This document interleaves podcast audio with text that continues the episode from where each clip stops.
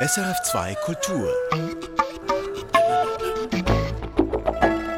Das ist die Sendung Musik für einen Gast. Mein Name ist Michael Luisi und mein Gast heute ist die Autorin, Literaturwissenschaftlerin und Vermittlerin und jetzt auch Verlegerin Bettina Spörri. Bettina Spörri, ganz herzlich willkommen zu dieser Sendung. Guten Tag. Bettina Spörri, Sie sind doch viel mehr als das, was ich alles aufgezählt habe oder waren auch schon viel mehr. Filmkritikerin, Leiterin des Aargauer Literaturhauses in Lenzburg, Leiterin der Solothurner Literaturtage und noch einiges mehr. Darf ich am Anfang einfach mal den Ball Ihnen rübergeben und sagen, was sind Sie eigentlich wirklich? Ich bin Sprach- und Literatur begeistert und dafür lebe ich und für die Kultur überhaupt. Und was von all dem, was ich jetzt aufgezählt habe, interessiert Sie am meisten inhaltlich? Ja, das habe ich mich selbst immer wieder gefragt und ich denke, der rote Faden, das ist das Geschichtenerzählen, egal in welcher Form und in welchem Medium, in welcher Art von Kunst. Ich möchte gerne beim Jüngsten anfangen. Sie haben vor noch nicht allzu langer Zeit einen Verlag gegründet, Geparden Verlag. Ich habe sie in Frankfurt an der Buchmesse mit ihrer Kollegin Anna Wieser zusammen gesehen, mit T-Shirts und da sind so Gepardenmuster drauf gewesen. Also sie sind da mit vollem Elan in diese neue Epoche reingegangen. Was hat sie veranlasst, jetzt, ich sage mal, Sie sind Mitte 50, jetzt noch einen Verlag zu gründen? Ja, ich denke, das ist das richtige Alter, weil man die Erfahrung hat und auch das Netzwerk und auch, würde ich sagen, äh, durch die Erfahrung bessere Nerven, als wenn man jünger ist, um einen Verlag zu starten. Mhm. Und zusammen sind wir einfach ein wunderbares Duo, weil wir so ziemlich alle Bereiche, die es braucht für einen Verlag, zusammen abdecken. Aber warum haben Sie den Verlag gegründet? Die Idee kam so vor ungefähr zwei, drei Jahren, als wir sahen, dass es immer weniger Verlage gibt. Den Kamper Verlag gab es noch nicht in der Schweiz. Und wir sagten, das ist eigentlich schade. Mhm. Ja, wir möchten so einen richtig guten Qualitätsverlag in der Schweiz. Und das sagten wir damals noch nicht mit dieser Idee, dass wir selbst einen Verlag gründen, sondern einfach, das braucht es eigentlich. Wir leiden daran, dass es das nicht gibt. Und ein Jahr später wurde aus diesem, es sollte allgemein einen solchen Verlag geben, die Frage, warum machen nicht wir das? Und dann wurde es immer konkreter. Wie würden wir das machen? Wer wären unsere Autorinnen und Autoren? Wie würde dieses Profil aussehen? Was wäre der Fokus? Und da sind wir heute. Und wie gründet man einen Verlag? Also da braucht es sicher mal ein bisschen Geld, es braucht ganz viel Arbeit, es braucht Kennen. Sie haben auch schon gesagt, Verbindungen braucht es. Wie macht man das? Ja, ich denke, das Erste sind schon die Beziehungen, diese Kenntnis, was es braucht. Also was einerseits im Buchmarkt heute überhaupt noch funktionieren kann, aber andererseits auch so eine genaue Vision, was wir wollen. Also dass wir zum Beispiel sagen, wir wollen gesellschaftskritische Texte auch, wir wollen Texte mit Gehalt und durchaus idealistisch, weil wir sagen, also irgendwas dazwischen funktioniert sowieso nicht. Mhm. Und dann gibt man irgendwie auf, weil man seiner Vision nicht mehr folgt. Oder aber eben, man macht dann eigentlich inhaltlich nicht mehr das, woran man Freude hat. Und das Zweite ist natürlich schon viel, viel Arbeit. Geld braucht es zuerst mal nicht so viel, aber es ist natürlich die ganze Gratisarbeit, die viel wert ist. Was ist denn genau die Vision? Sie haben vorhin von Vision gesprochen. Was ist das ein bisschen genauer gesagt für Sie? Also wir möchten zum einen inhaltlich natürlich Texte, die wirklich eine Substanz haben und eine Relevanz gesellschaftlich-politisch und dann gut geschrieben, gute Literatur und das Dritte ist dann, dass wir sagen, wir machen auch nicht irgendwelche Paperbacks und so, sondern wir wollen wirklich Hardcovers, schöne gebundene Bücher.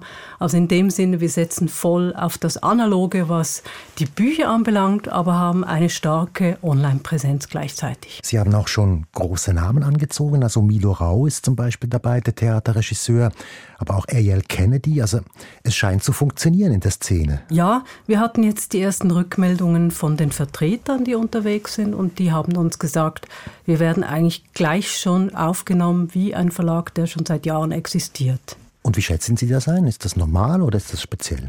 Ja, die Vertretungen haben uns gesagt, das ist in dem Sinne ungewöhnlich. Normalerweise braucht es ein paar Jahre, bis man den Punkt erreicht. Ich komme nochmal auf das Thema zurück. Es ist ja im Zentrum im Moment Ihres Schaffens, möchte jetzt aber auf die Musik zu sprechen kommen. Wenn man Sie nach dem Musikbezug fragt, ist das ein bisschen müßig. Ich möchte zwei Sachen nennen, aber ich gebe natürlich gerne Ihnen das Wort. Sie sind die Tochter von Bruno Spöri, das ist ein bekannter Jazz-Saxophonist und Computermusikpionier und Sie haben Musikwissenschaften studiert. Also das sind mal zwei Felder. Und das dritte ist, dass ich lange in Ensembles und Chören gesungen habe und viel auch selbst Musik gemacht habe in meinem Leben. Genau. Aber was ist Ihr persönlicher Musikbezug? Sagen Sie es mal. Ja, das eine ist natürlich, dass ich als kleines Kind schon angefangen habe, Klavier zu spielen und, und so angefangen habe, die ersten Kompositionen und, und so weiter zu entdecken. Das ist das eine. Also bei uns in der Familie war es eigentlich ganz normal oder es war ungewöhnlich, kein Musikinstrument zu lernen. Also der eine Bruder hat dann Schlagzeug gelernt, der andere Bass, dann Posaune. Also es, es war auch so eine Ansammlung von verschiedenen Instrumenten. Ich habe zum Beispiel Piccolo gelernt, weil ich in Basel eine Zeit lang gelebt habe und bin dann auf die Fasnacht. Dann äh, habe ich Querflöte gespielt im Klavier. Dann habe ich angefangen, Gesangsausbildung zu machen. Und das war bei uns eigentlich völlig normal. Und machen Sie es gerne oder ist es einfach nur eine Familientradition? Nein, interessant die Frage, weil da kommt mir meine Großmutter in den Sinn. Die war ja äh, Violinistin im Tonhalleorchester und überhaupt ihre Schwestern waren auch Musikerinnen. Das hat was mit dieser Musikdynastie zu tun, aus der mein Vater kommt. Und sie hat mir mal gesagt, überleg dir gut, ob du das beruflich machen willst, weil eigentlich beruflich Musik zu machen ist nicht immer so lustig. Also man übt zum Beispiel sechs Stunden pro Tag und macht dann doch eigentlich das, was der Dirigent einem sagt in erster Linie. Und in dem Sinne hat sie mir eher abgeraten, Musik zu machen. Und insofern habe ich das Glück, dass ich eigentlich, wenn ich Musik mache, das nie in diesem Zwang drin machen muss oder so, sondern einfach dann Musik mache und höre, wie ich Lust habe. Dass ich nicht darauf angewiesen bin, damit Geld zu verdienen, was ein ziemlich hartes Brot ist. Aber hätte es die Option gegeben? Es hätte die Option gegeben und ja, ich fand dann, also vor allem mit dem Gesang und weil da war ich dann schon in diesem semi-professionellen Bereich drin, mit Ensembles, habe ein bisschen Geld verdient, auch mit Auftritten. Und da habe ich dann aber auch gemerkt, dass man ist so abhängig. Dass, und ich habe auch gemerkt, das ist mir dann vielleicht für mich jetzt zu wenig so direkt kreativ für mich und zu wenig, hm, wie soll man sagen, ja, auch so intellektuell vielleicht. Mhm. Dann kommen wir zum ersten Musikwunsch und da steigen wir doch relativ steil ein. Es ist Musik von Arnold Schönberg, A Survivor from Warsaw, Versprecher, Männerchor und Orchester. Warum Schönberg? Was interessiert Sie an dieser Zwölftonmusik? Mit Schönberg habe ich eine ganz lange Geschichte. Also ich habe zum ersten Mal Schönberg gehört, da war ich ungefähr 14 Jahre alt. Und das hat ein Freund von mir, der später Theaterregisseur wurde, mit dem ich aber in die gleiche Schule ging, quasi mir mal vorgespielt. Zum ersten Mal eigentlich diese Musikstücke von Schönberg, wo in denen er sozusagen die Zwölftonmusik ausprobiert, wo er so langsam in das hineinrutscht, also mit Opus 11 und den mhm. späteren Werken für Klavier solo. Und das hat mich derart fasziniert, dass ich immer mehr eigentlich in diese Welt von Schönberg hineingegangen bin. Ich habe dann auch mein Studium später abgeschlossen über die Wiener Schule und Schönberg vor allem und über diese Klavierstücke, von denen ich gesprochen habe. Und dieses Stück hier, A Survivor from Warsaw, das habe ich auch damals über Jark Pataki hieß er, entdeckt und ja, das, das war ein Stück, das mir einfach ja, unter die Haut ist und mich dann nie mehr losgelassen hat. Also ich, es friert mich jedes Mal, wenn ich das höre. Dann hören wir jetzt hinein. Wir können nicht das Ganze bringen. Es ist sieben Minuten, diese Zeit haben wir nicht. Und reden dann hinterher noch über die inhaltliche Bedeutung dieses Stückes. I must have been unconscious. The next thing I heard was a soldier saying, They are all dead. Whereupon the sergeant ordered to do away with us. There I lay aside, half conscious. It had become very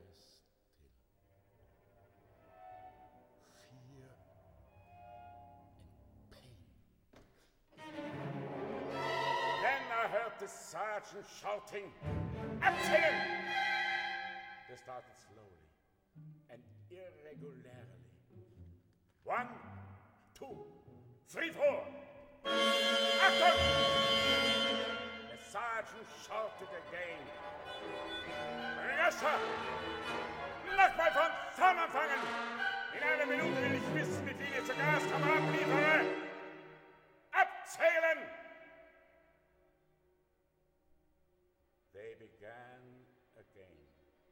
First slowly.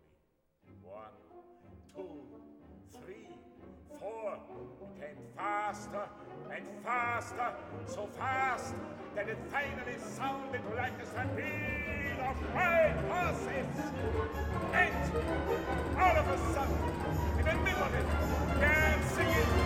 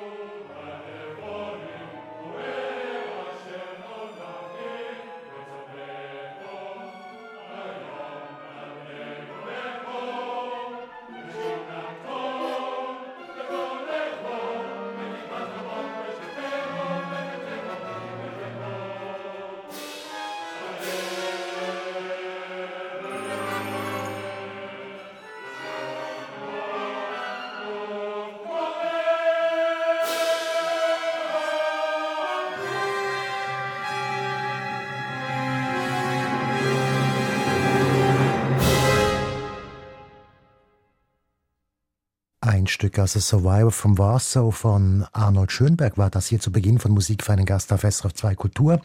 Wir hörten eine Aufnahme mit dem City of Birmingham Symphony Orchestra unter der Leitung von Simon Rattle.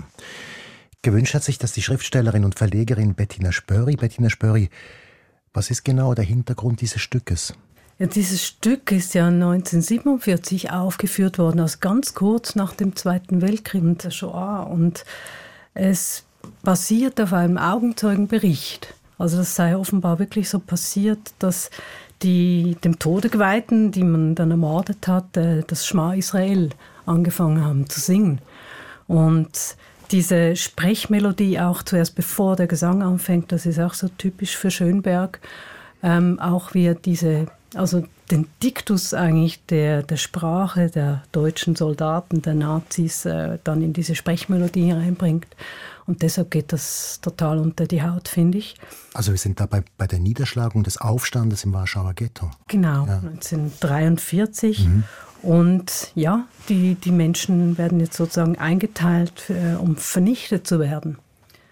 Und das ist eine schreckliche Szene. Und er hat sich wirklich auch eben gewagt, so etwas schlimm, also wie soll ich sagen, etwas so Hässliches und, und Brutales in diese Musik zu gießen.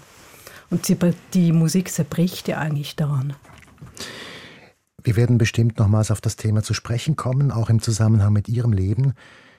Jetzt möchte ich aber wirklich in Ihre Biografie einsteigen und ganz an den Anfang gehen und Sie fragen, wie sind Sie aufgewachsen? Was hat Sie geprägt? Also zum einen fällt mir natürlich ein, dass ich ähm, aus einer Familie komme, väterlicherseits eine jüdische Familie, die auch schon sehr viel verschiedene Migrationen erlebt hat bis dahin. Und das andere ist, dass meine Mutter, die auch künstlerisch begabt war wie mein Vater, schlussendlich eine starke Bipolarität entwickelt hat. Und ich denke, zwischen diesen sehr ja, spannungsvollen Polen bin ich aufgewachsen.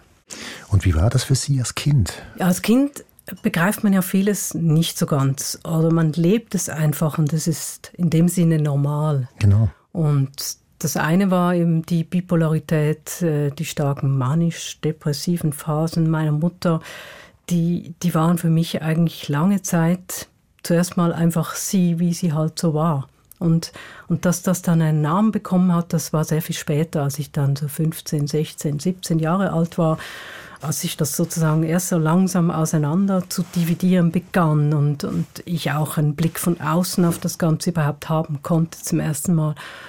Und das andere ist, ähm, dass ich lange auch nicht bewusst wusste, dass mein Vater jüdisch ist. Also ich bin ungefähr mit 12, 13 in der Schule damit konfrontiert worden, also dass wir nämlich einen Holocaust-Film sahen, wie das halt so zum Geschichtsunterricht damals gehörte. Ich weiß gar nicht, ob das heute noch so ist. Und wir sahen also wirklich einen Dokumentarfilm über die ganze Vernichtung der europäischen Juden.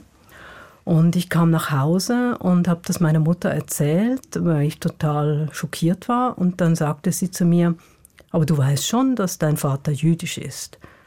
Und das war für mich aber so, dass ich sagte, nein, das wusste ich nicht. Also irgendwie ist da was ähm, in der Translation verloren gegangen.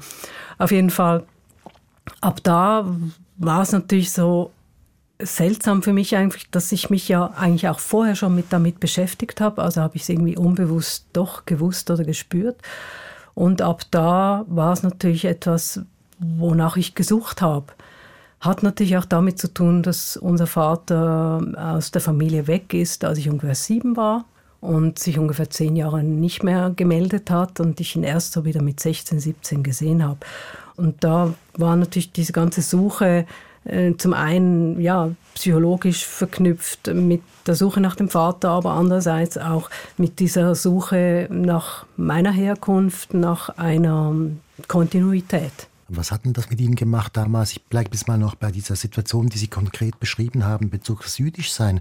Sie haben diesen Film gesehen, Sie haben nicht gewusst, dass Sie das unmittelbar betrifft. Dann erfahren Sie das von einem Moment auf den anderen, dass das, wenn Sie jetzt ein paar Jahrzehnte älter wären, auch Sie betroffen hätte. Ja, es, es war so ein ganz seltsames, äh, widersprüchliches Gefühl, oder? Zum einen ähm, habe ich auch immer schon diese kulturellen Errungenschaften jüdischer Menschen äh, bewundert.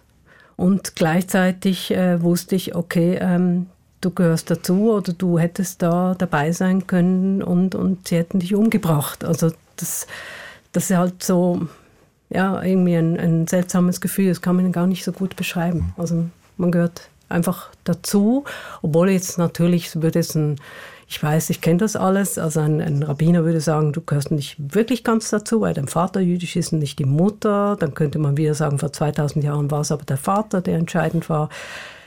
Ja, wie auch immer. Also ich habe da dann auch einen langen Weg gemacht mit dieser Geschichte. Aber wie gesagt, also war etwas, was mich ein Leben lang bis heute dann beschäftigt hat. Und der Umstand, dass Ihr Vater die Familie verlassen hat, wo, als Sie sieben waren, zehn Jahre keinen Kontakt gehabt haben, was hat das mit Ihnen gemacht?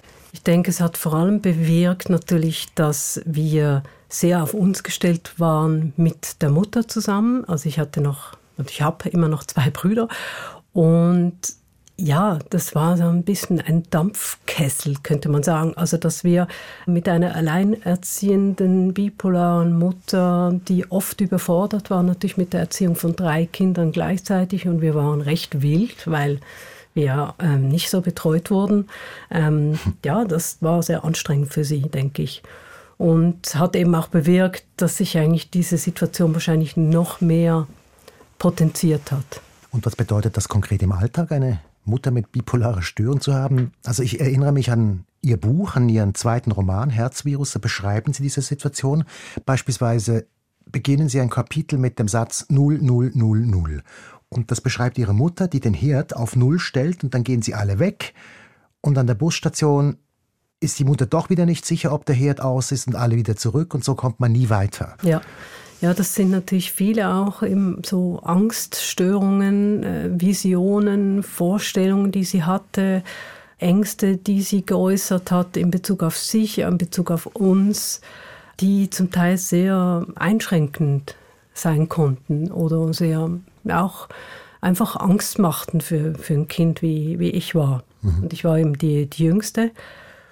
Und ich denke, also das, das prägt mich natürlich bis heute, dass mir gewisse Sätze von ihr einfallen in gewissen Situationen, was alles passieren könnte, was dann zum Teil auch passiert ist. Ja.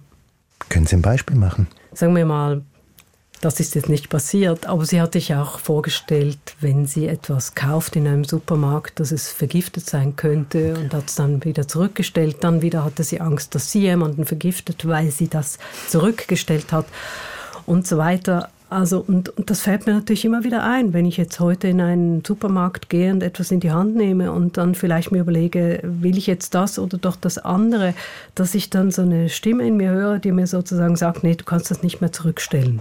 Das ist ein kleines mm, Beispiel und man kann sich jetzt denken, dass sich das einfach in ganz vielen verschiedenen Bereichen des Lebens widerspiegelt. Ja. Beenden wir diesen Abschnitt mit Musik. Vincent heißt das Stück, Don McLean, der Interpret, und das haben Sie sich gewünscht wegen Ihrer Mutter. Genau, das war eines der Lieblingslieder meiner Mutter. Überhaupt hat sie diese LP, damals gab es ja noch LPs, so schöne große Covers mit dem Sänger drauf, mit diesem Daumen, wo er da die, die Flagge von Amerika auf dem Daumen hat. Äh, das ist das Cover dieser, dieser CD, äh, dieser, dieser LP. Und im Starry Starry Night oder Vincent, das ist dem Vincent van Gogh gewidmet. Und lange Zeit habe ich das natürlich nicht begriffen. Ich habe einfach diese Musik gehört, ich habe den Text gehört, ich wusste, das ist diesem Maler gewidmet. Ich kannte seine Bilder und erst später habe ich eigentlich diese Verbindung gemacht, dass auch er ja, sagt man heute, bipolar war. Und offenbar hat sich unsere Mutter auch darin sozusagen wiedererkannt. Ja, und schlussendlich auch die die Art des tragischen Todes schlussendlich ähm, hatte auch was zu tun mit unserer Mutter. Belassen wir es bei dem und hören wir dieses Lied. Starry, starry night. Paint your palette blue and gray. Look out on a summer's day with eyes that know the darkness in my soul. Shadows on the hills. Sketch the trees and the daffodils. Catch the breeze and the winter chills in colors on the snowy linen land. Now I understand what you tried to say to me how you suffered for your sanity, and how you tried to set them free. They would not listen, they did not know how. Perhaps they'll listen now. Starry, starry night. Flaming flowers that brightly blaze swirling clouds in violet haze reflect in Vincent's eyes of china blue, colors changing hue. Morning fields of amber grain, weathered faces lined in pain, are soothed beneath the artist's loving hand. Now I understand what you tried to say to me, and how you suffered for your sanity, and how you tried to set them free. They would not listen, they did not know how. Perhaps they'll listen now, for they could not love you. But still, your love was true and when no hope was left inside on that starry, starry night, you took your life as lovers often do.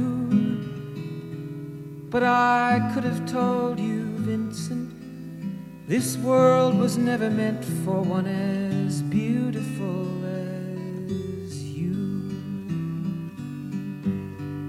starry, starry night. Portraits hung in empty halls, frameless heads on nameless walls, with eyes that watch the world and can't forget, like the strangers that you've met. The ragged men in ragged clothes, a silver thorn, a bloody rose, lie crushed and broken on virgin snow. Now I think I know what you tried to say to me, and how you suffered for your sanity, and how you tried to set them free. They would not listen, they're not listening still. Perhaps they never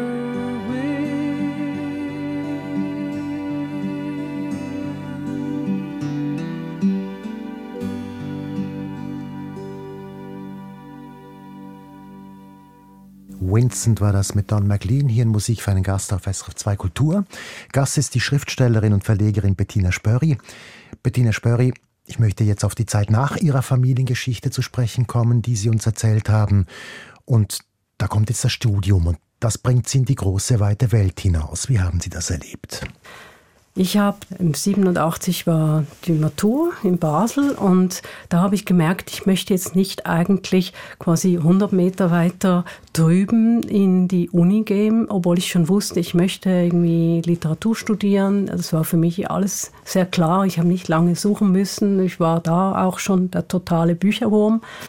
Aber ich dachte, das ist mir zu klein. Das ist mir alles zu klein. Also sozusagen mit denselben Leuten, mit denen ich jetzt gerade die Schulbank gedrückt habe, dann die Unibank zu drücken und, und dann ist das alles schon so absehbar und vorgefertigt.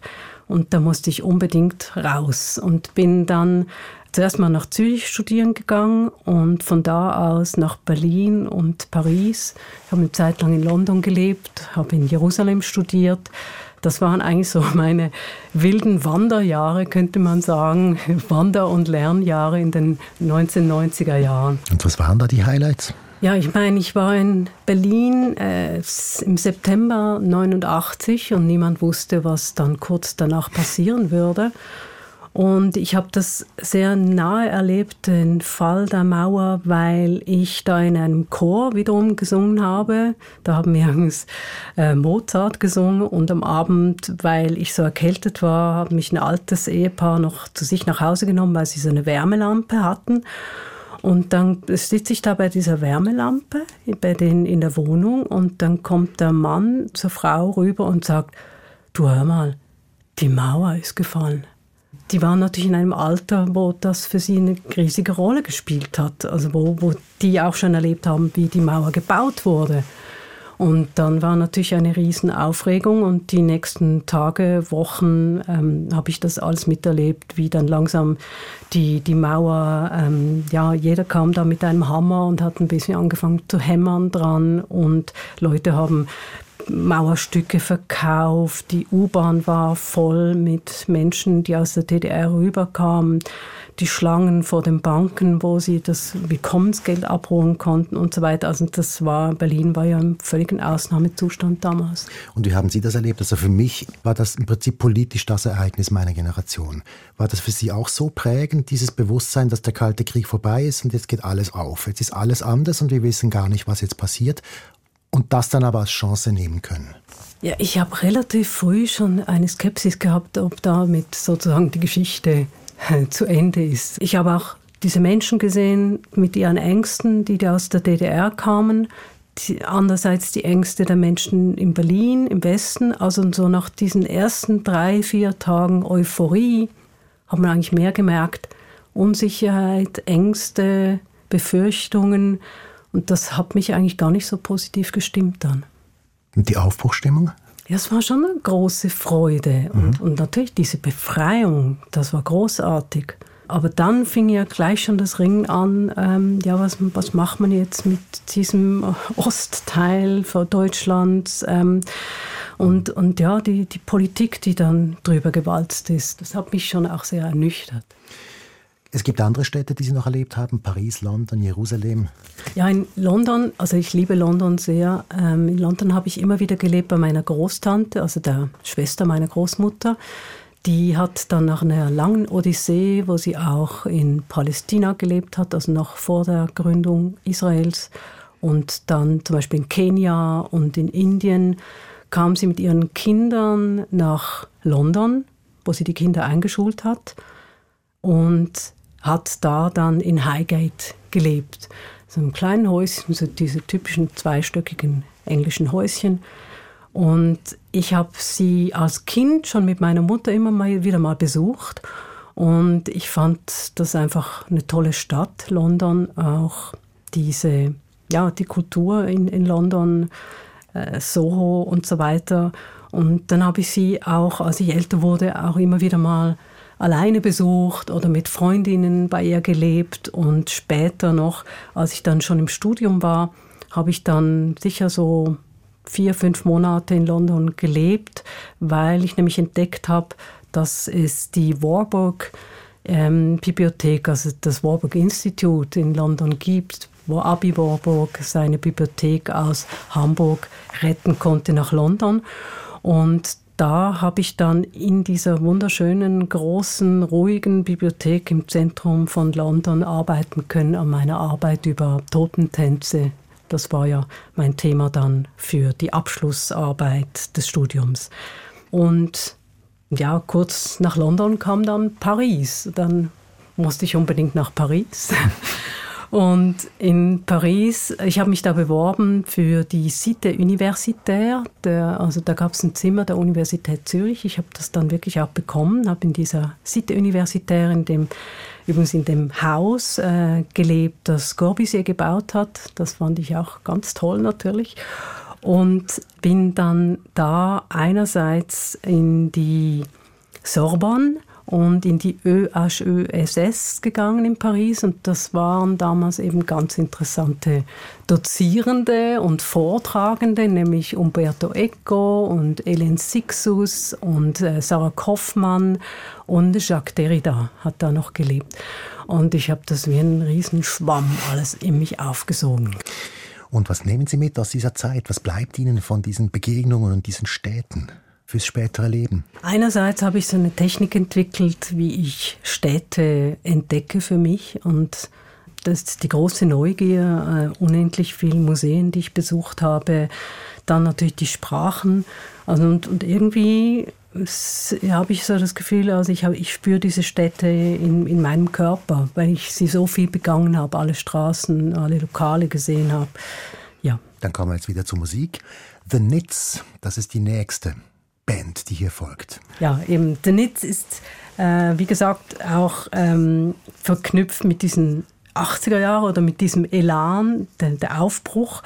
Und es fällt mir auch gerade auf, dass wir hatten ja mit Don McLean ein Stück, was sich auch schon auf einen bildenden Künstler bezog. Und auch The Nitz macht das ja da mit diesem Stück A Touch of Henry Moore. Mhm. Da haben wir es schon. Und das Spannende ist einfach, wie der Netz arbeitet, also mit diesen Klängen, die sie hier erzeugen, die ja was mit der Kunst, dem das Stück gewidmet ist, äh, aus dem Henry Moore, ähm, zu tun haben und einfach auch wieder das Grenzensprengende eigentlich dieser Art der Musikkomposition. Also man hört da wirklich Hämmerschlagen auf Metall und das ist wirklich Henry Moore gewidmet, ne, in dem mhm, Punkt. Genau.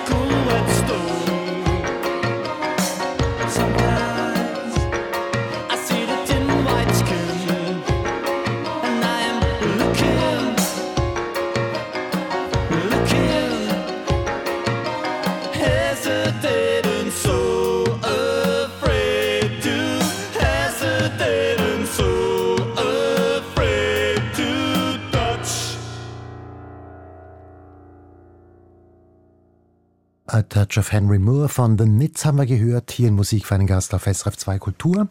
Gast ist die Verlegerin und Schriftstellerin Bettina Spörri. Bettina Spörri, ich möchte jetzt in diesem Abschnitt aufs Schreiben zu sprechen kommen. Sie schreiben, Sie sind Schriftstellerin.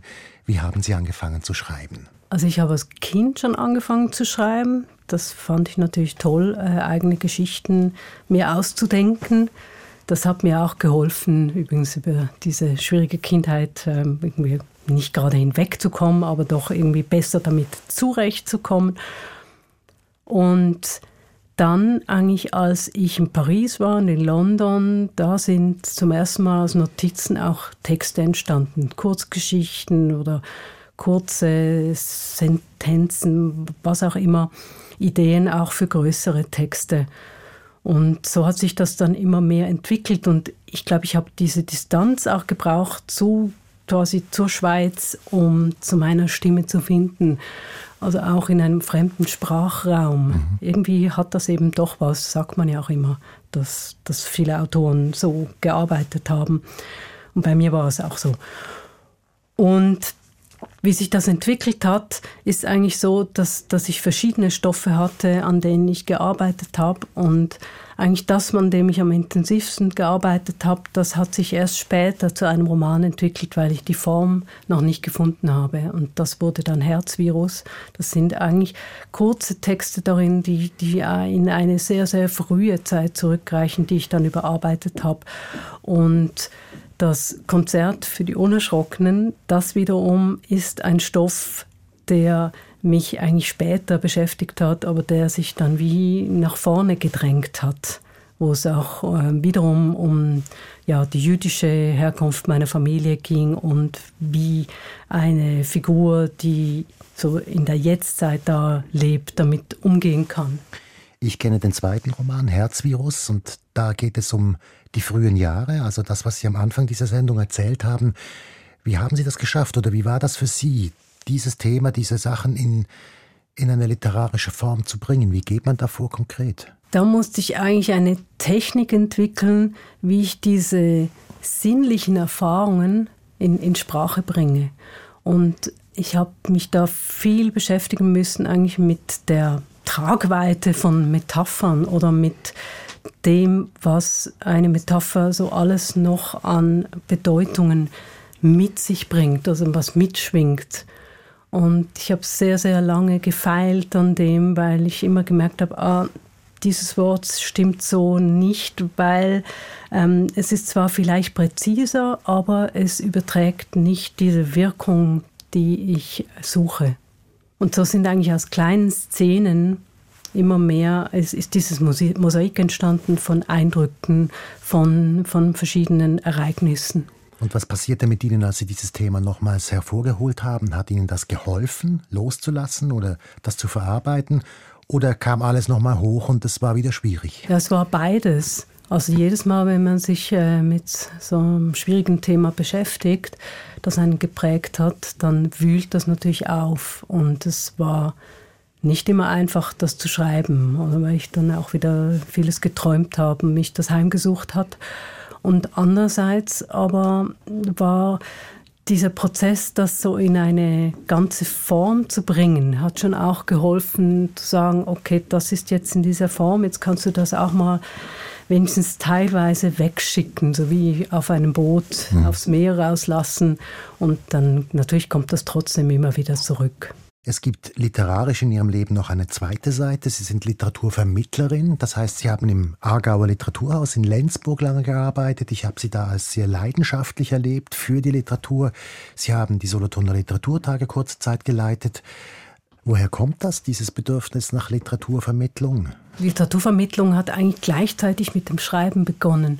Und als ich zum Beispiel schon äh, bei Entwürfe dabei war in der Redaktion, das war noch sehr viel früher, also in den, das fing in den 90er Jahren eigentlich an, da habe ich einfach gemerkt, das Reden über Literatur mit verschiedenen anderen Autorinnen und Autorinnen sich zu treffen, sich auszutauschen, das stand am Anfang. Und daraus ist dann eigentlich diese berufliche Spezifikation geworden, dass, dass ich Literaturvermittlerin auch lange war in meinem Beruf. Also bin ich jetzt heute als Verlegerin in dem Sinne auch wieder. Und wie gesagt, am Anfang stand eigentlich der Austausch, dieses intensive Gespräch über Texte. Und das hat mich eigentlich dazu geführt, dass ich anfing, israelische Autoren einzuladen in die Schweiz und über diese Texte zu sprechen. Dann ähm, war ich lange Kritikerin von Literatur für zum Beispiel Tagesanzeiger, später die NZZ. Dann kam die Solothurner Literaturtage und dann eigentlich erst das Literaturhaus. Also das war im Prinzip erst der letzte Drittel eines sehr langen Vermittelns schon. Ja, und ich, ich habe so viele Autorinnen und Autoren kennengelernt und ähm, finde es auch spannend, so dazwischen zu hören, zwischen dem, wie sie reden, wie sie schreiben und wie sie funktionieren, wie sie leben. Das interessiert mich sehr. Also wie organisieren sie sich oder wie, wie viel hat ihr reales Denken und Leben mit dem zu tun, was dann als Text entsteht? Wie ist diese Ökonomie zum Beispiel? Gab es da eine Lieblingsbegegnung von den vielen, die Sie gemacht haben? Das ist ganz, ganz schwierig, weil ähm, es sind unendlich viele Begegnungen und dann sind es ja immer, also es gibt so viel von zum einen dann lustig, befremdlich, dann am Anfang vielleicht mühsam, dann plötzlich überraschend schön und intensiv. Und, und das kann sich so sehr von Minute zu Minute wechseln. Deshalb äh, kann ich eigentlich nicht jetzt einfach so einen Namen nennen, weil das ist eine Art, ein, für mich so ein Konglomerat von Eindrücken. Das ist so eine Gesamtbegegnung in, in einem Ja. Lebensabschnitt. Ja, ja. ja. Ist genauso eigentlich auch mit der Literatur. Ich kann nicht sagen, das ist mein Lieblingsautor oder das ist mein Lieblingsbuch. Weil ich habe eigentlich überall zwar zum einen eine Kritik anzubringen, wie auch eine große Begeisterung. Und deshalb kann ich das nie so ganz einfach sagen, so, das ist es ohne Vorbehalte. Sondern würde ich immer eine Stunde anfangen zu reden über ein Buch. Gut, dann kommen wir zur Musik. Laurie Anderson, was gefällt Ihnen daran? Laurie Anderson finde ich einfach eine bewundernswerte Künstlerin. Und zwar hat das eigentlich angefangen schon mit Big Science, also ein, ja, LP Big Science, wo ich zum ersten Mal hörte, was man eigentlich so alles machen kann mit einem Stimmenverfremder, einem Vocoder und andererseits, wie sie auf der Bühne stand mit ihrer Geige und Geschichten erzählt hat. Und das Auch ist wieder, ganz ja. wesentlich bei ihr, oder? Da ist eigentlich äh, übrigens auch wie bei Lou Reed, ihrem langen, langjährigen Lebenspartner, steht eigentlich die Stimme und der Text, die Erzählung im Vordergrund. Und das fand ich so toll. Nicht mehr diese Art von, man könnte jetzt schon fast sagen, konventionellem Art von Songwriting, wo man einfach ein Stück hat, was man dann so halb versteht, wenn man es hört, sondern sie will wirklich eine Geschichte erzählen. Hat ja auch übrigens äh, wieder so eine Art Sprechgesang manchmal. Und die Geschichten, die sie erzählt, sind ja auch sehr, sehr vielfältig. Also sei das jetzt in neueren Texten, dass sie von ihrem Hund erzählt, aber in älteren Texten, dass sie von ihrer Großmutter erzählt und wie vielleicht das Gedächtnis entstanden ist und, und überhaupt die Welt oder von der Angst vor dem Tod, wie sie das eigentlich erlebt hat. Und wie ist das in Walking and Falling? Das ist der Titel, den Sie sich jetzt gewünscht haben von ihr. Was ist da die Geschichte? Das fand ich einfach grandios, dass jemand einfach in, in einem Song äh, anfängt, philosophische Gedanken zu entwickeln und, und sagt, ähm, wenn wir gehen, dann mit jedem Schritt fallen wir auch. This is how we can be walking and falling in the same time. Und auch diese Diktion, der Rhythmus, wie sie das sagt, äh, es ist einfach grandios. Dann hören wir den Song.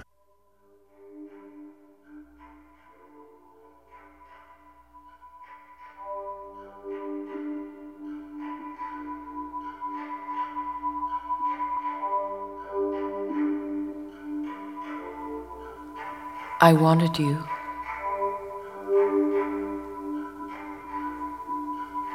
And I was looking for you. But I couldn't find you. I wanted you. And I was looking for you all day. But I couldn't find you. I couldn't find you.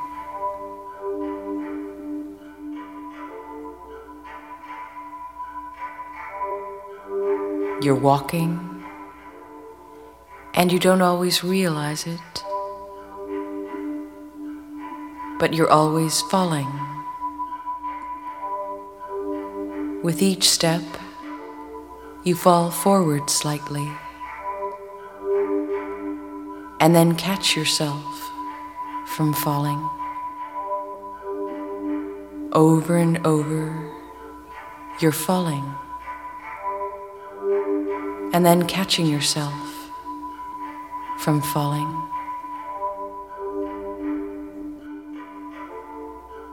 And this is how you can be walking and falling at the same time.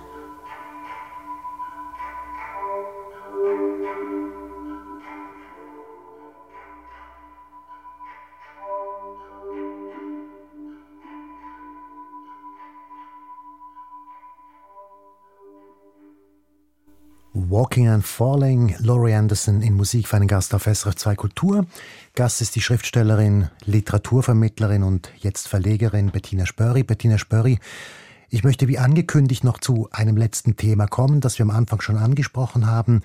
Und das ist Ihr Bezug zum Jüdischsein, das von Ihrem Vater herkommt. Wie leben Sie das? Das ist natürlich eine lange Geschichte, aber so richtig intensiv hat es angefangen, als ich gemerkt habe, ich habe damals bei der Keystone gearbeitet und ein Kollege hat Bilder mitgebracht von einer großen Reise in Vietnam. Und dann habe ich das gesehen und gesagt, so, jetzt reise ich nach Israel, weil das war schon lange mein Traum. Das war kurz vor 95. Und da habe ich auch gemerkt, ähm, das hat auch was mit meiner Großtante, bei der ich gelebt habe in London zu tun, weil die ja eben auch in, wie ich schon gesagt habe, in Palästina damals gelebt hat. Und auch da wusste ich immer schon, ich möchte das mal sehen, dieses Land, diese Landschaft vor allem auch. Und dann habe ich äh, kurzerhand einen Flug gebucht ähm, und bin drei Wochen alleine in Israel herumgereist. Das war so um Ende 95 dann. Ja, und dann kam es so, dass ich mich gleich schon nach zehn Tagen in Jerusalem verliebt habe, in einen Israeli. Und dann meine Stelle gekündigt habe und drei Monate später stand ich da in Israel, habe äh, studiert dann an der Hebrew University, habe so einen Immersion Course gemacht an der Hebrew University. Bin da immer mit dem Bus äh, von West nach Ostjerusalem und rauf auf den Ha Hatzofim heißt das. Was ist das? Und also das ist die Uni auf dem Berg oben Okay, ja. und bei Jerusalem und da habe ich dann halt wieder intensivst äh, eine Stadt kennengelernt und ich war auch viel in der Altstadt unterwegs und kannte dann so alle Gässchen in Jerusalem, habe dann natürlich aber auch gemerkt, äh, wie viele auch verrückte Menschen es gibt. Es, äh, es gibt ja dieses Jerusalem-Syndrom, wo jeder meint, er sei ein Prophet oder mindestens irgendwie heilig und so. Und das war schon recht anstrengend.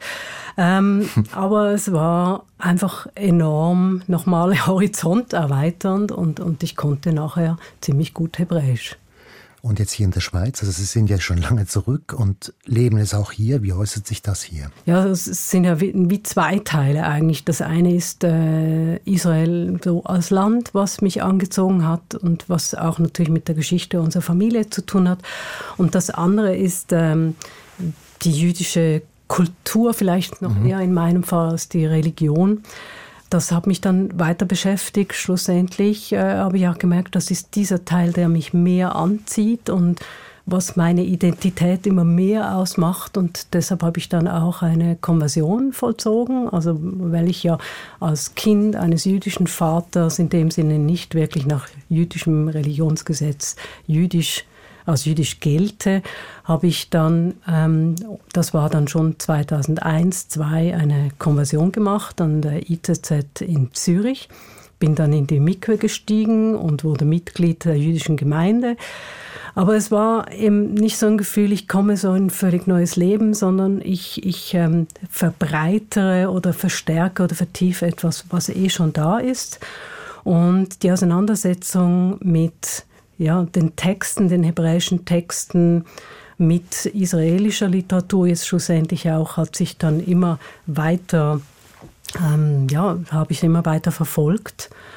Und heute bin ich so weit, eben, dass ich auch mm, israelische Literatur im Original lesen kann, aber gleichzeitig auch die Bibeltexte im Original äh, und manchmal auch schon vorgesungen habe aus der Torah.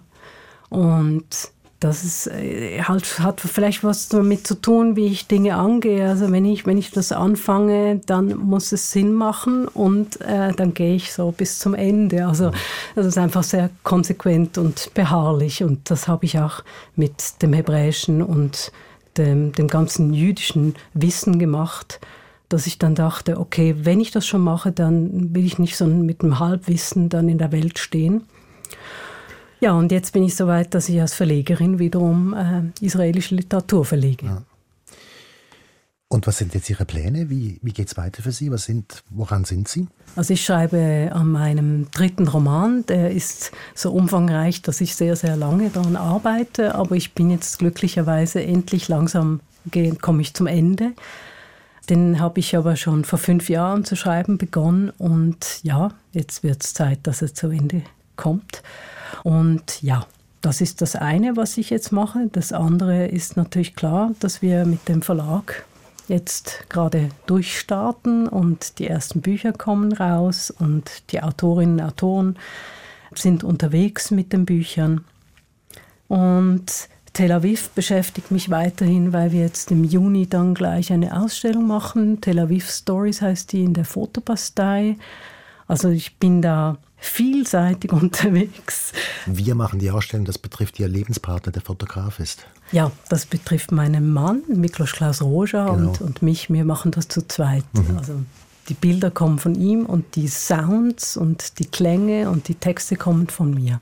Also einiges ist los in nächster Zeit. Das wird Ihnen sicher nicht langweilig. Nein, ich weiß nicht, wie einem langweilig sein kann im Leben. Ich kann immer so viel machen. Kommen wir nochmal zur Musik. Und das ist jetzt Ofra Chaza. Das ist äh, Musik aus Israel. Ja, Ofra Chaza habe ich entdeckt, dass ich ähm, in Israel gelebt habe, in Jerusalem. Und hatte auch natürlich mit dieser Geschichte der jemenitischen Juden in Israel zu tun. Damals gab es auch gerade, als ich dort war, große Aufstände, weil das hat zu tun damit, dass Blutspenden von jemenitischen Juden ähm, plötzlich äh, hat man herausgefunden, die wurden fortgeworfen, weil man Angst hatte, dass die vielleicht ähm, irgendwie AIDS-Viren drin haben und so. Und das haben jemenitische Juden in, in Israel natürlich als eine Diskriminierung erlebt. Warum ich das erzähle, ist einfach so wichtig, dass eigentlich in den 90er Jahren das angefangen hat, dass immer mehr verschiedene Gruppierungen, also und, äh, verschiedene Herkünfte in Israel sichtbar geworden sind. Lange war es ja eigentlich dieser Melting Pot, äh, durch den Zionismus auch, wir sind alle Juden und kommen dahin. Und dann ist es aufgebrochen und man hat gesehen, ah, es gibt so viele verschiedene Juden, es gibt nicht diese Einheit. Und eben, es gibt auch eben die Immigration aus arabischen Ländern und aus dem Jemen. Dann hören wir zum Schluss auf Rachasa. Ich bedanke mich ganz herzlich fürs Gespräch.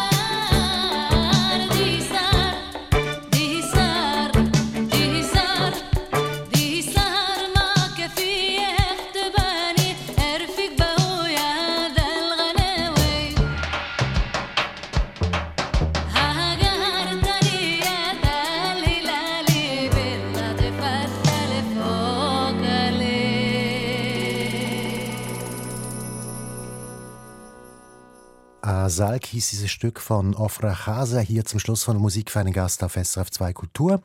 Gast war die Schriftstellerin, Literaturvermittlerin und neuerdings auch Verlegerin Bettina Spörri. Der neue Verlag, den sie zusammen mit Anne Wieser gegründet hat und dessen erstes Programm jetzt an die Öffentlichkeit tritt, heißt Geparden Verlag. Und das war's nun von Musik für einen Gast auf SRF 2 Kultur. Die Angaben zu den gespielten Titeln finden Sie wie immer unter srf.ch-audio. Mein Name ist Michael Lysier. Erfahren Sie mehr über unsere Sendungen auf unserer Homepage srf.ch-kultur.